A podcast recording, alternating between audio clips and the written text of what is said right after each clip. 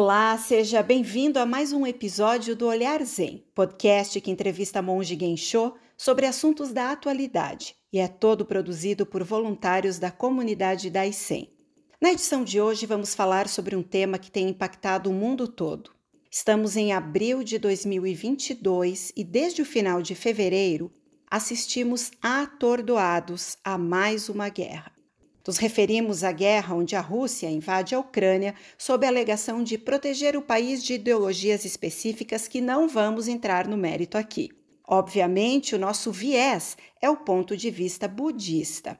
Inclusive, o presidente da administração geral da Sotoshu, reverendo Shunei Onyuda, se manifestou publicamente dizendo num trecho o seguinte: abre aspas. A vida é algo precioso e insubstituível a todos os seres viventes. Não existe vida que pode matar ou vida que não há importância se matar, seja qual for o motivo, seja este a dignidade ou interesse nacional, ideologias ou ponto de vista, fecha aspas. Para falar sobre o assunto, recebemos nosso estimado sensei, Monge Gensho. Sensei, muito obrigada por estar novamente conosco. E a pergunta não pode ser outra senão: o que dizer como um budista diante desse cenário em pleno ano de 2022? Bem, em primeiro lugar, acho que nós precisamos uma certa avaliação histórica do comportamento humano. A Europa, pela sua partição em numerosos países, ela ao mesmo tempo se beneficiou de uma comparação tecnológica sempre e de competição entre os melhores procedimentos, de modo que ela foi o cadinho onde a civilização teve grandes oportunidades e a ciência também grandes oportunidades de manifestação, porque se era esmagada em um lado, ela era vitoriosa em outro. E assim nós vimos a Europa ganhar um, uma larga vantagem eh, sobre o resto do mundo. Infelizmente, essa vantagem tecnológica manifestada nos canhões, nas habilidades guerreiras, etc., que neste cadinho foram aperfeiçoadas, porque houve muitas lutas e muitas comparações de técnicas diversas. Então, a Europa lançou-se a grandes conquistas, a um pensamento imperial, ao domínio de outros países. E não é por outro motivo que eu estou falando português, porque meus antepassados invadiram essa terra, exterminaram uh, populações que nela haviam, usando inclusive largamente técnicas de guerra biológica a maioria dos nossos índios foi morto, foi morto por varíola, propositalmente espalhada pelos colonizadores com técnicas de dar roupas daqueles que tinham ficado doentes e colocar à disposição. E muitas histórias assim, histórias sem fim, nós podemos uh, contar a respeito das colonizações e seus horrores, sobre a escravidão e sua cegueira que exige que os seres humanos abdiquem da sua compaixão. E é isso que devem fazer os guerreiros, que devem fazer todos os que vão impor pela força suas ideologias, suas maneiras de pensar, e seus domínios territoriais, ou acumular as riquezas que conseguem extrair ou roubar de outros. No século XX e agora no século XXI, nós eh, vimos o um recrudescimento de vários comportamentos desse tipo, ambições territoriais. A própria Rússia foi vítima da tentativa de, da Alemanha nazista de expandir seu território à custa de povos eslavos, porque havia uma busca de espaço vital expressa ideologicamente no movimento nazista, em livros como Mein Kampf, mesmo de Adolf Hitler.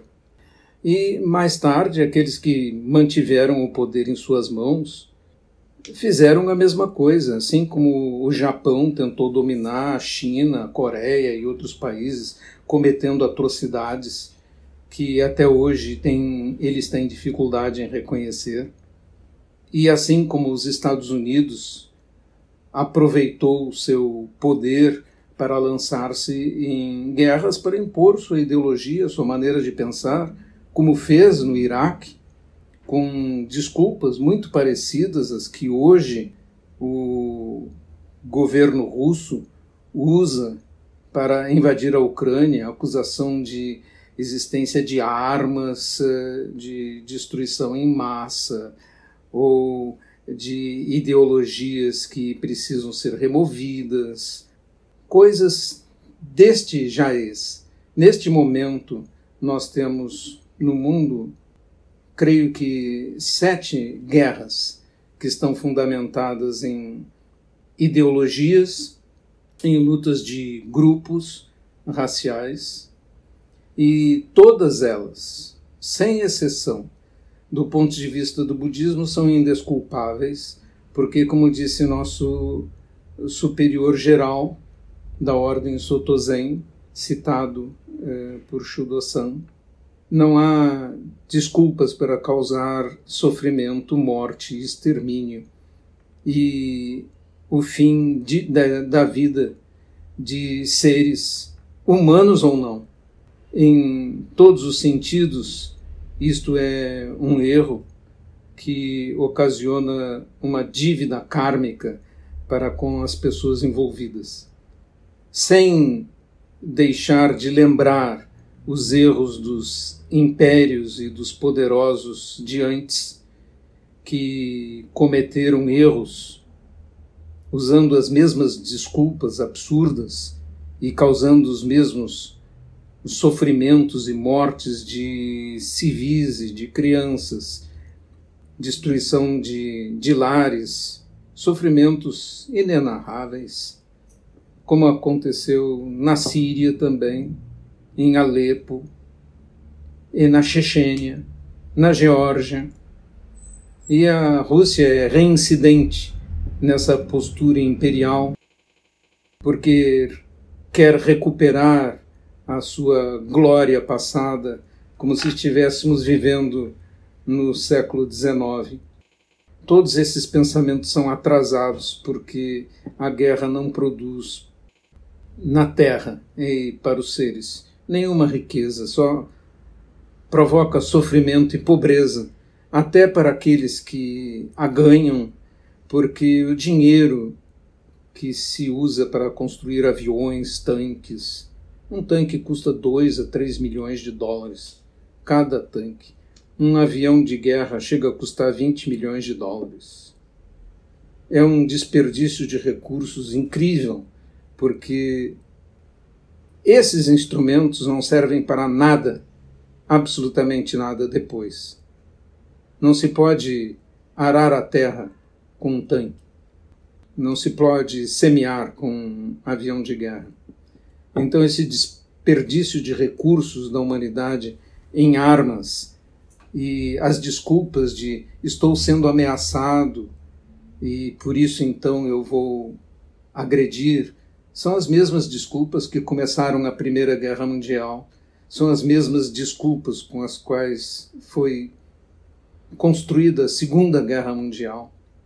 E os motivos geopolíticos que alimentaram outras guerras posteriores que nós citamos aqui também são todos eles indesculpáveis e desperdício de recursos em escala desmedida. Assim, os atos do atual senhor da guerra da Rússia apenas se igualam a dos facínoras que provocaram dor e guerras semelhantes. Não importa de que país e não importa com desculpa de qual ideologia. Todos sempre falam em libertar. Mas para libertar, o que escolhem fazer é matar, destruir, exterminar. O que mais poderíamos dizer?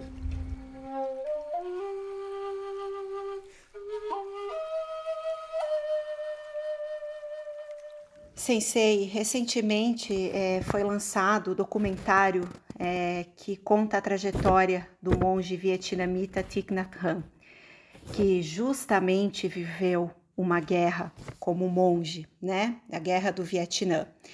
E ele conta nesse documentário que enquanto ele meditava, ouvindo as bombas caírem, é, o centro de meditação ainda não havia sido atingido mas que a, ele simplesmente não conseguia permanecer meditando, é, sabendo que tantas vidas estavam se perdendo. Então ele tomou a decisão que ele precisava levantar e sair para ajudar as outras pessoas, o que ele chama de meditation in action, é meditação em ação. É óbvio que o nosso cenário é completamente diferente. Nós, como praticantes, estamos é, distantes fisicamente, então muitas vezes não temos como é, prestar um auxílio nesse sentido. Mas o que, como praticantes budistas, nós podemos fazer em situações como essa, em, em dores tão profundas, enfim, o que nos cabe num momento desses? Bom, onde estivermos, devemos sempre fazer o possível, eh, nos manifestarmos e reclamar.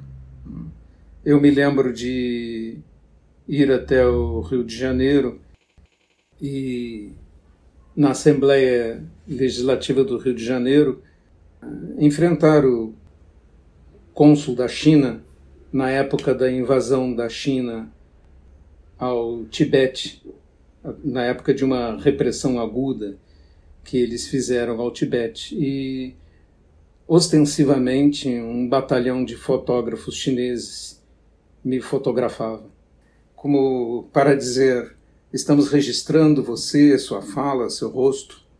Você é um inimigo da China. É, junto comigo estavam outros participantes desse movimento budista de contestação. Nós podemos fazer coisas assim, as coisas que estão ao nosso alcance, dizer, nos manifestar aqui onde estamos nosso peso é muito pequeno. Os budistas no mundo são apenas uh, eh, 7% da população hoje.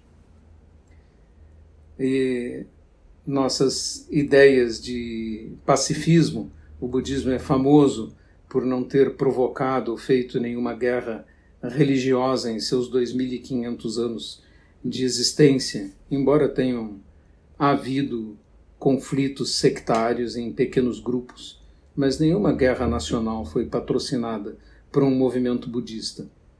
E, pelo contrário, ele sempre preconizou a paz e induziu a paz. Thich Nhat Hanh é um verdadeiro herói, 39 anos exilado, odiado por ambos os lados, pelo sul do Vietnã, pelo norte do Vietnã, pelo governo do Vietnã, pelo governo americano ele teve que se abrigar na França, no interior da França. E lá conseguiu fazer uma obra budista e escrever sem parar e falar e tentar socorrer pessoas. Assim, inevitavelmente, as pessoas que fazem coisas assim recebem oposição, é, contestação. Mas eu lembro também de um, monge cambojano que depois da guerra, da guerra civil no Camboja e da destruição interna que Pol Pot ocasionou e que redundou na morte de um terço da população do, do Camboja, o extermínio de todas as pessoas que fossem mais antigas ou até as que usassem óculos, ou os professores, quem representasse qualquer coisa da ideologia antiga porque eles queriam substituir por uma ideologia nova, pura, e essa pureza redundou nesse verdadeiro genocídio interno dentro do Camboja. Mas esse monge passou a reunir a população que tinha muitos ódios e vinganças para fazer. Porque os matadores estavam ali junto com os filhos das vítimas. E ele fazia a multidão repetir apenas uma frase: O ódio não acaba com ódio, o ódio acaba com amor. E repetindo essa frase, ele conseguiu uma imensa pacificação interna com a ideologia budista dentro do Camboja. Hoje nós podemos ir lá e ver imensos museus com pirâmides e pirâmides de crânios dos milhões de pessoas que foram mortas por causa de ideias. E nós não estamos isentos desse tipo de conflito, porque no Brasil também as pessoas querem correr ou para um lado ou para o outro e tem essa mente binária. Se você não está desse lado, então você está contra. E se você está contra meu lado, você está contra mim. E daí insultos e violência surgem a toda hora. Nós corremos riscos também no nosso país por causa dessa tendência humana ao radicalismo e à imposição de ideias através da força. Eu espero que saibamos escapar dessa espécie de extremismo, porque não é de extremismo que um país precisa, mas ele precisa de harmonia para poder progredir, precisa de paz e precisa que as pessoas não lutem umas contra as outras.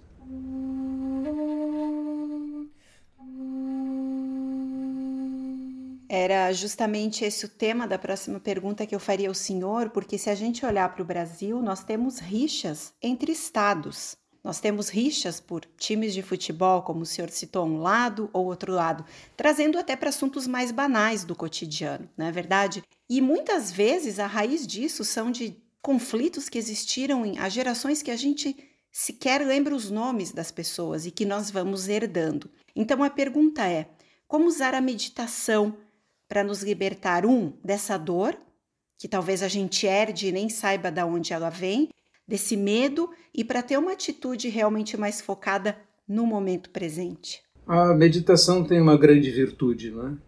Trazer aos seres humanos lucidez, clareza, não nos deixarmos arrastar pelas paixões. Nossos votos são que as paixões não nos arrastem, que a raiva não nos leve, que não tomemos decisões movidos por um sentimento, mas sim por um raciocínio claro e por um sentimento compassivo, não pelo desejo de impor nossas ideias aos outros. Essa visão pacífica vai ser trazida naturalmente se pararmos e meditarmos, porque a luta a luta não traz clareza, ela só traz mais paixão. As palavras acerbas só provocam reações semelhantes. Não há nenhuma utilidade em adotar partidos ou defesa de seres humanos o, como em suas ideias. Nós temos que defender todos os seres humanos ao mesmo tempo. Nós não temos que defender ideologias, porque o Dharma está muito acima de ideologias. Nós temos que pacificar nossos corações para que os outros também possam ser pacificados. Se nos envolvemos em ideologias ou em lutas, então nós só as amplificamos. Nós não conseguimos pacificar nada. Então, Thich Nhat Hanh, que foi citado atrás, ele disse: Eu não defendo o Sul nem o Norte, eu não defendo essa ideia nem aquela, eu só preconizo a paz. Eu sou um mensageiro da paz. É, a insistência dele a vida toda foi nesse ponto. E é a ele que eu me alio na mesma visão. Nós eh, preconizamos a paz, a pacificação das mentes, a pacificação da linguagem, a pacificação dos atos, a pacificação das palavras. Isso é que importa. Se nós defendermos ideologias, logo ali na esquina já estaremos levantando nossa voz e chamando o outro de errado ou de tolo. E aí a paz se foi.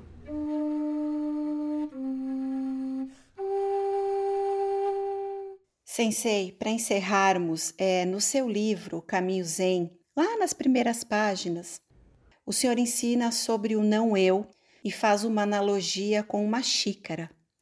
Então o senhor fala, né? Quando as coisas saem diferente do que a gente gostaria, não questione o porquê a xícara quebrou, apenas junte os cacos. Esse é um ensinamento que eu tento trazer para a minha vida nos vários momentos difíceis e repito para mim mesma: junte os cacos, junte os cacos. Como juntar os cacos? Das mazelas de uma guerra. Nós já tivemos exemplos no passado, não? Nós já tivemos exemplos de cidades inteiras que foram transformadas em escombros, e hoje você chega na Alemanha e ao lado de cidades grandes tem colinas, colinas verdejantes arborizadas. Essas colinas são as pilhas dos escombros das cidades bombardeadas. E tudo foi reconstruído e começamos a viver em paz e daí o país pôde enriquecer novamente e as pessoas puderam trabalhar, porque a paz é que produz conforto riqueza, educação.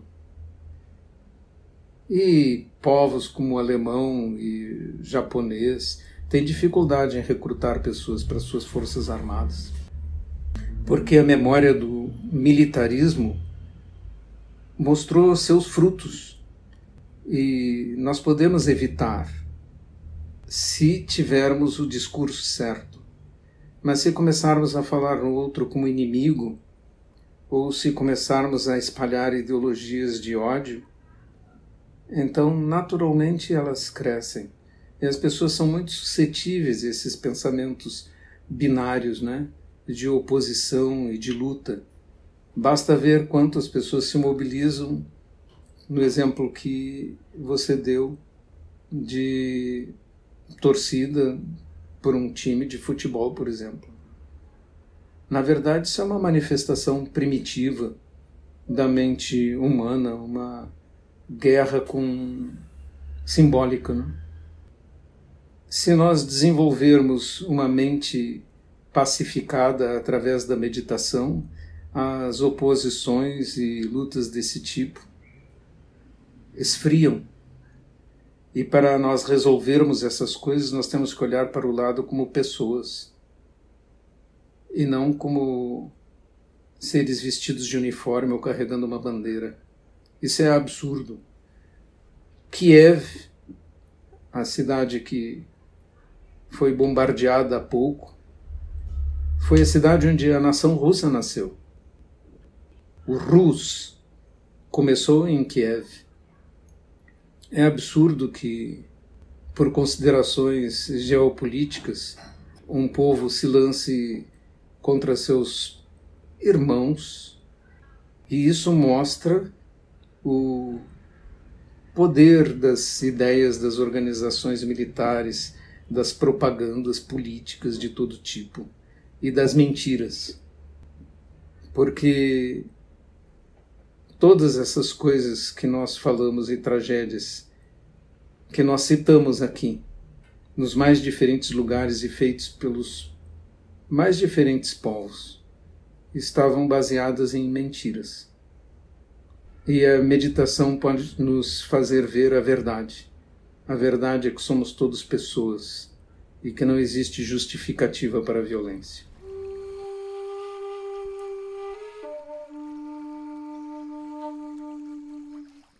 Sensei, muito obrigada por ser esse mestre que nos guia com um coração tão pacífico e com informações tão precisas e tão importantes, históricas, que nos fazem ter uma compreensão muito maior.